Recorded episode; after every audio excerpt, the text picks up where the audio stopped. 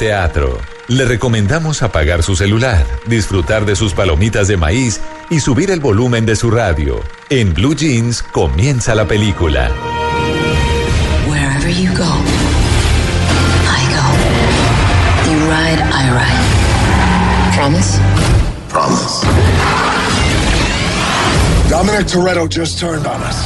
Pues carros, velocidad, persecuciones, explosiones, peleas, tiroteos, todo lo que compone el cine de acción desbordante y que a veces supera los límites de la física y la lógica, reunidos en una sola película que llega a su octava entrega.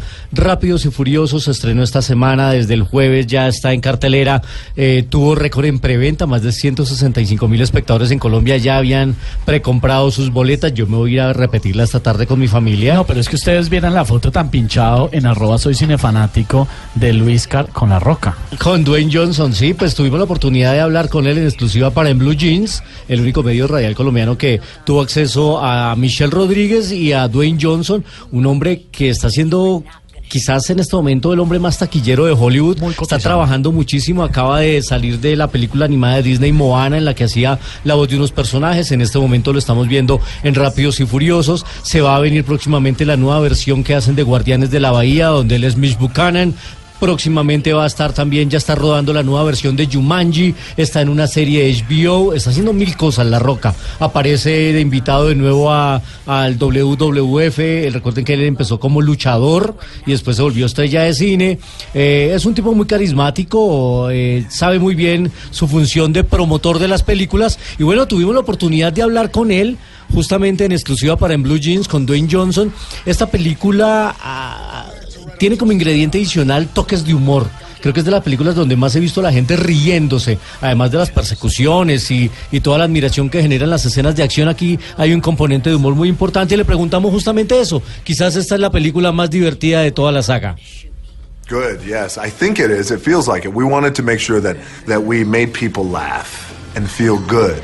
Right? So there's because there's two parts to the movie. There's the part where Vin goes rogue and his character is very dark, and to balance that, you want to bring in a quality of of humor, and and it's still a movie, and it's a summer movie. And you know you want everybody, especially in Colombia, you want to go. You want them to go to the movie and and, and have a great time and laugh and feel good. Oiga, especial en Colombia y toda la cosa. Claro, es que él dice, justamente fue lo que quisimos, quisimos que la gente se riera. Hay dos partes en la película, una que es la serie eh, donde el protagonista cambia de bando, pero para contrarrestar eso ellos quisieron darle un componente de humor muy importante y a la larga esta es una película de verano, es una película para que la gente vaya y se divierta y dice incluso en Colombia la gente quiere ir a divertirse en una película y bueno, esto es lo que sucede.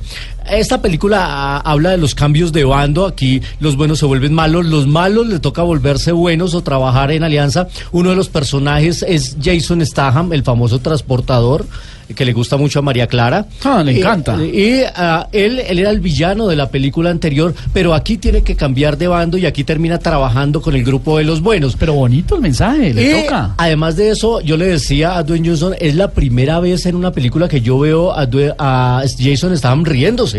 Yo nunca lo había visto riendo y aquí sí. sucede. Y bueno, pues justamente la respuesta nos la da aquí Dwayne Johnson. Yeah, sure. It um, that's the fun part of the movie, right? Where you have a character like Jason Statham who's very stern and he's always like this, and um, but a lot of the scenes when you see him laughing, those are real laughs. Like I made him like he because a lot of the things that I was saying because I was I was talking shit, right? And a lot of things I was saying he didn't know I was going to say because I was improving.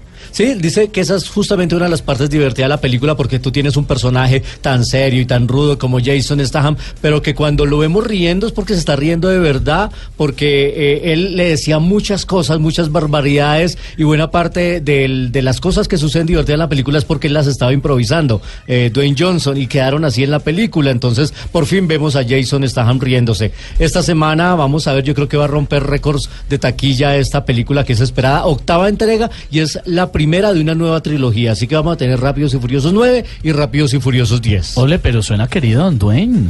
Es muy, muy, cálido, muy cercano el hombre. simpático, lo que les decía, sabe muy bien su, su función de promotor. Todos los periodistas salen de las entrevistas con él y salen felices diciendo, este es el hombre, he's the man. Sale uno feliz porque él le da lo que uno necesita como entrevistador. Además el tiempo es tan cortico, le dan a uno cuatro minutos Esto con le iba a ellos. preguntar, uno siempre se, usted, lo sientan es ahí todo. en la silla con el personaje y eso es que como Claro. plaqueando Exactamente, ellos tienen ahí su set montado, el personaje está sentado y uno entra, le dan cuatro minutos, a los dos ya le están haciendo señas y a los tres ya le está diciendo que Chao. despida. Y uno lo que espera es que ojalá el personaje no se quede pegado en la respuesta porque no se le come el tiempo. Claro. Eh, pero son cuatro minutos que le dan y él los aprovecha muy bien. Entiende que cada periodista es un territorio y cada territorio es un mercado. ¿Cuántos Claro. periodistas atiende?